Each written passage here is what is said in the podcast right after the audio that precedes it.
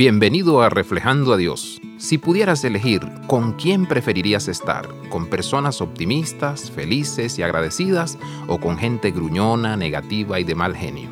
He sido bendecido al estar asociado con muchas personas de este primer grupo. Efesios 1 los describe como el pueblo santo de Dios. Estar cerca de ellos solo ha aumentado mi aspiración de vivir en ese tipo de santidad. ¿Cómo llego a este lugar? Primero, debemos reconocer la presencia y actividad de la gracia de Dios hacia nosotros. Dios ha estado trabajando desde antes de la creación del mundo para llevar a cabo su buena voluntad hacia nosotros.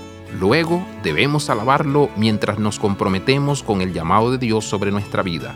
Podemos empezar nuestras actividades en espíritu de alabanza a Dios por su gracia para con nosotros en Jesús, el Hijo de Dios.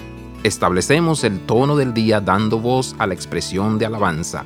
Elevamos el nivel de nuestra expectación a través de alabanzas reflexivas y atentas. ¿Cuáles son aquellas cosas por las que estás más agradecido? Las huellas digitales de Dios están sobre ellas porque Él realmente te quiere. Abraza la vida de santidad. Visita reflejandoadios.com.